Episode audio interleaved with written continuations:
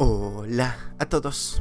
11 de abril y gracias a nuestro devocional Alimento para el Alma, hoy podrán escuchar La Guerra de los Siglos.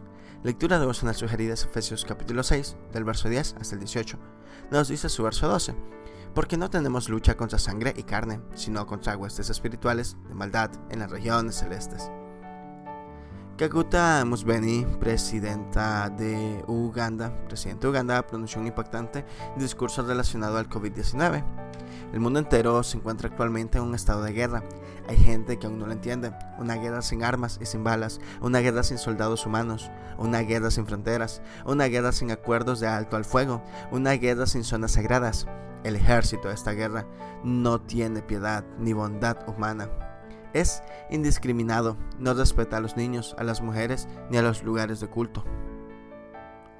Es un ejército invisible y despiadadamente efectivo. Su única agenda es una cosecha de muerte. Solo se saciará después de convertir el mundo en un gran campo de muerte. Las palabras de este presidente tienen similitud con las palabras que el apóstol Pablo dijera en Efesios 6:12, porque no tenemos lucha contra sangre y carne, sino contra principados, contra potestades, contra los gobernadores de las tinieblas de ese siglo, contra huestes espirituales de maldad en las regiones celestes. Durante siglos, los seres humanos han estado en una constante lucha contra el pecado, el virus que ha causado la mayor cantidad de muerte a la raza humana y no solo la muerte física, sino también la espiritual. El pecado arrasa con todo lo que se encuentra a su alcance, pero la gran noticia es que tiene vacuna.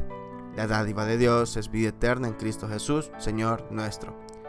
Todos podemos recibir gratuitamente el antídoto contra el virus del pecado, aceptando por la fe la salvación que Cristo ofrece.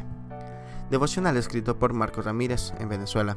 Dios tiene solución para todo. Muchas gracias por escuchar.